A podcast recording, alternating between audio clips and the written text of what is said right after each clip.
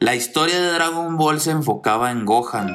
Querían que se enfocara en Gohan. Por eso crece más lento que Goten y Trunks, este. Pero los japos, este, no querían, pinches japos, güey. No, cabrón, a mí dame mi dosis de Goku, me vale pito, güey.